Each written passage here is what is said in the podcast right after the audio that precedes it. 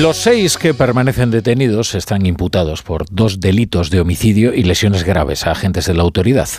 Luego, otros dos tipos han quedado en libertad con cargos, porque no habrían participado directamente en el asesinato, sino que habrían ayudado a los otros a huir. Son los que fueron a recogerlos, a Sotogrande, y que les permitieron huir y esconderse.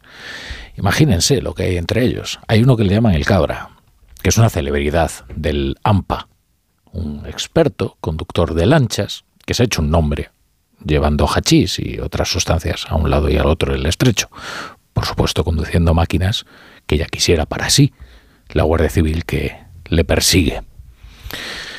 Hablamos, claro, del asesinato del viernes de dos guardias civiles en, en Barbate, y otros dos permanecen heridos graves, ¿eh? que les pasaron con la lancha por encima y con las hélices de los cuatro motores de esas máquinas infernales.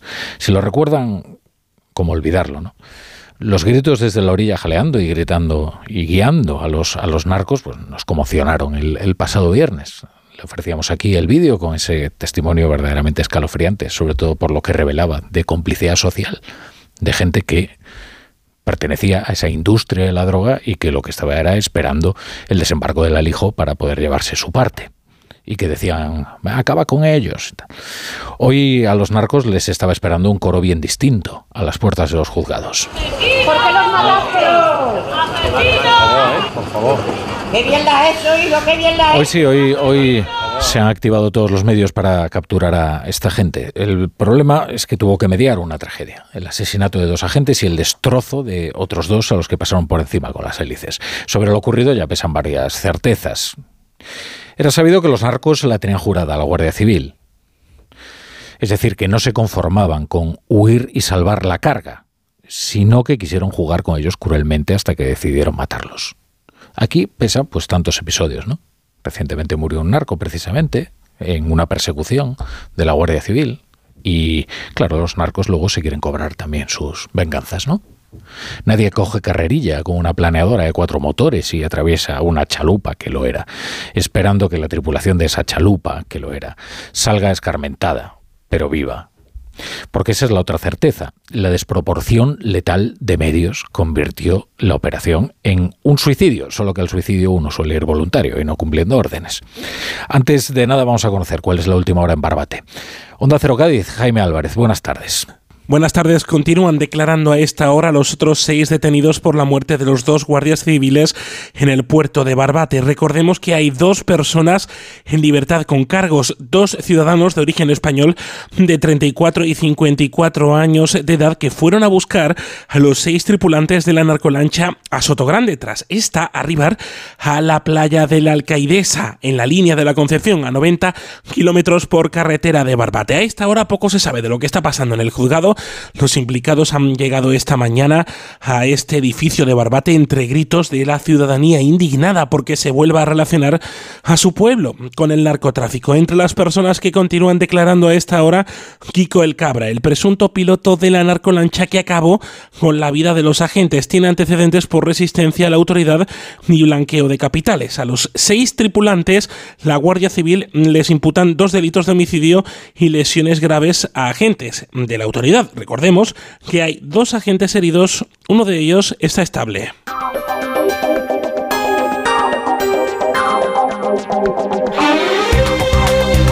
Bienvenidos a la brújula. Si se incorporan a esta hora a la sintonía de Onda Cero, vuelven a pedir la cabeza del ministro del Interior, Fernando Grande Marlasca. Es el fusible más longevo que haya tenido jamás un presidente. Grande Marlasca ha sobrevivido a sucesivos escándalos y, y también a la reprobación del Congreso de los Diputados. Seguro que ninguno ha sido tan desagradable para él como tener que enfrentarse al repudio de la viuda de un agente, que se negó a que fuera Marlaska quien le colocara la medalla a su marido muerto. Seguro que en lo personal nada ha sido tan desagradable como, como eso. Los políticos al final son personas, desde luego. Eh, no hacía falta esperar hasta hoy. Las asociaciones de guardias civiles llevan explicando las condiciones en las que trabajan las fuerzas de seguridad en el estrecho desde minutos después de que se conociera el asesinato. Esto no es de, del viernes, esto lleva pasando mucho tiempo, muchos años. Esta es una zona en la que el narcotráfico campa a sus anchas, sobre todo a, partir de septiembre de 2022, en que el ministro Marlasca, eh, sin ninguna explicación clara y convincente, decide cerrar la unidad de élite de la Guardia Civil en Andalucía, el Ocon Sur. Y ahora, claro, esa unidad de élite se activa, ahora sí, para tratar de eh, coger a todos los narcotraficantes que pudieran haber estado implicados, eh, ya fuera directa o indirectamente, en el asesinato de los dos guardias civiles, pero ah, después de la tragedia. El portavoz de Jucil, Agustín Leal, le explicaba esta mañana esto que escuchaban a Carlos Alsina, con qué medios luchan contra el crimen en el estrecho. Hoy están pidiendo la dimisión del ministro desde la oposición y desde los aledaños también del gobierno, ¿eh? porque también hay un grupo que forma parte de la mayoría parlamentaria que sostiene al Ejecutivo que ha pedido la dimisión de Marlasca ha sido Podemos, a través de su portavoz Pablo Fernández. El señor Marlasca tiene que asumir responsabilidades, porque esta es una más de una larga lista de, hechos que son inaceptables. Eh, la Guardia Civil lleva mucho tiempo demandando y reivindicando más medios eh, porque se encuentran abandonados a, su suerte en muchas ocasiones. Y el Partido Popular propone cambiar la ley para que la Audiencia Nacional asuma la investigación de los narcos de Cádiz. O sea que reclama una reforma de la normativa del Poder Judicial para derivar los sumarios más graves al tribunal que juzga a los terroristas y al, crimen organizado. Hoy el presidente del Partido Popular, Alberto Núñez Fijo, visitaba Barbate y reprochaba a Pedro Sánchez que decidiera pasearse por la alfombra roja de los Goya en lugar de visitar el lugar de la tragedia. Estamos hablando que ni siquiera ha dado la cara y ha venido a Barbate Estamos hablando de un presidente del gobierno que en la noche de luto se va a un festival de cine. Todavía no ha venido el gobierno aquí y por consiguiente le pedimos que se vaya. Y si no quiere irse, el presidente del gobierno tiene que cesarle. Mañana es martes, hay Consejo de Ministros. El señor Marlasca no puede sentarse en el Consejo de Ministros. Miren, y sobre esto sí hay algo que decir, a pesar de que las posibilidades de naufragar en la demagogia sean demasiado, eh, estén demasiado presentes. Miren, eh, ¿debe ir un presidente a los Goya? Pues sí, seguramente, es una industria importante, la del cine. Ahora bien, como el tiempo es finito, escaso incluso, uno debe priorizar dónde estar.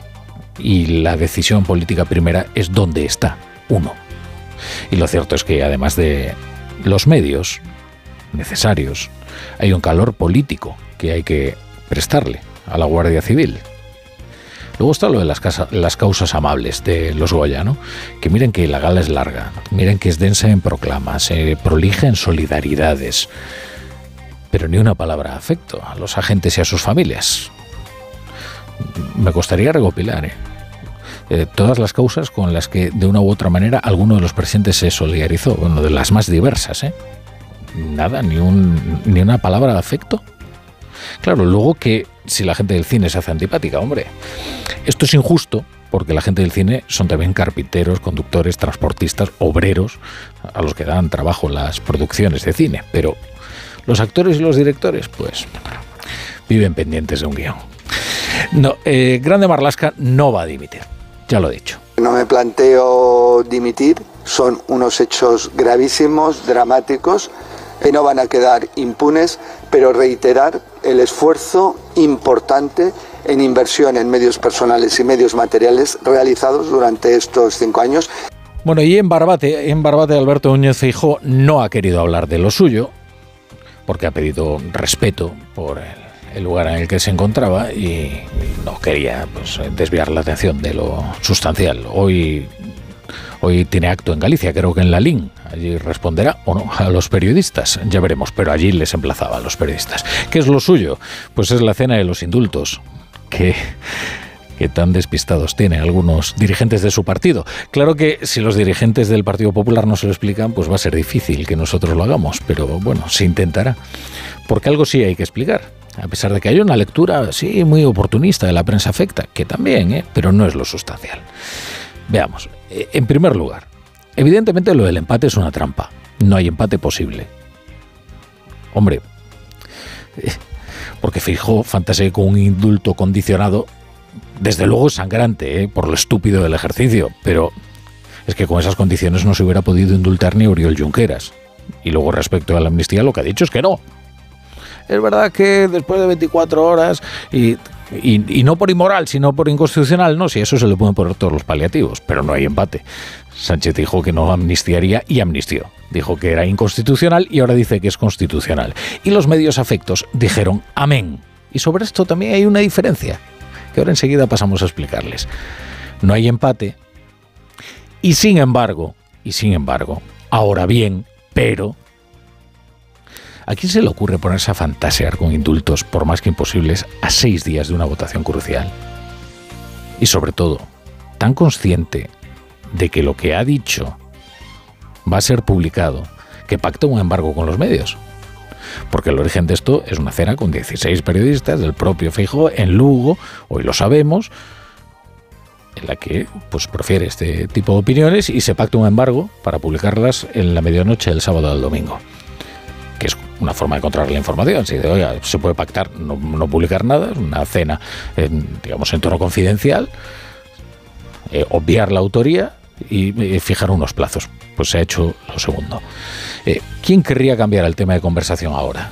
En el momento más bajo de Pedro Sánchez con la amnistía colgando del alero. Y ya digo que esto de fingir el, empate es una operación muy chusca, porque precisamente lo que el episodio ha revelado es que los medios que suelen leer o escuchar la base electoral de Fijo no son desde luego como la Sanchosfera.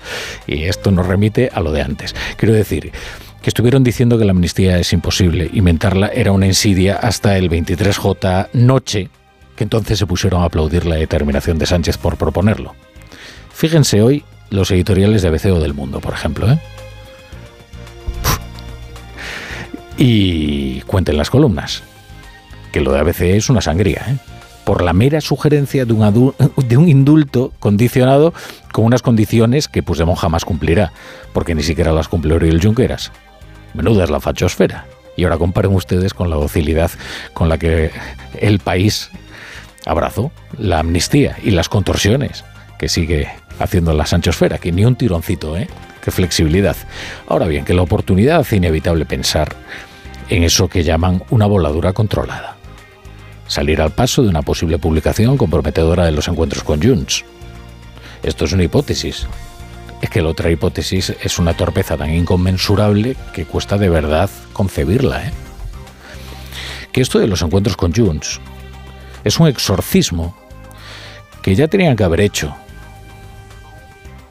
bueno, en realidad nunca debió ser necesario, porque a ver si aprenden de una vez que CIU ya no existe, que es historia, que el catalanismo no va a resucitar, que Junts es lo que hay, que es un partido mesiánico en manos de un forajido de la justicia y que, y que con ellos no habría que ir ni a la vuelta de la esquina, porque es un partido que participó en graves delitos contra la democracia española y contra la Constitución.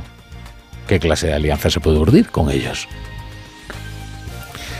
Y luego, por cierto, es de muy mal gusto fantasear con el indulto de una persona que ni siquiera ha sido juzgada. Que al menos no se pierdan las maneras, ¿no?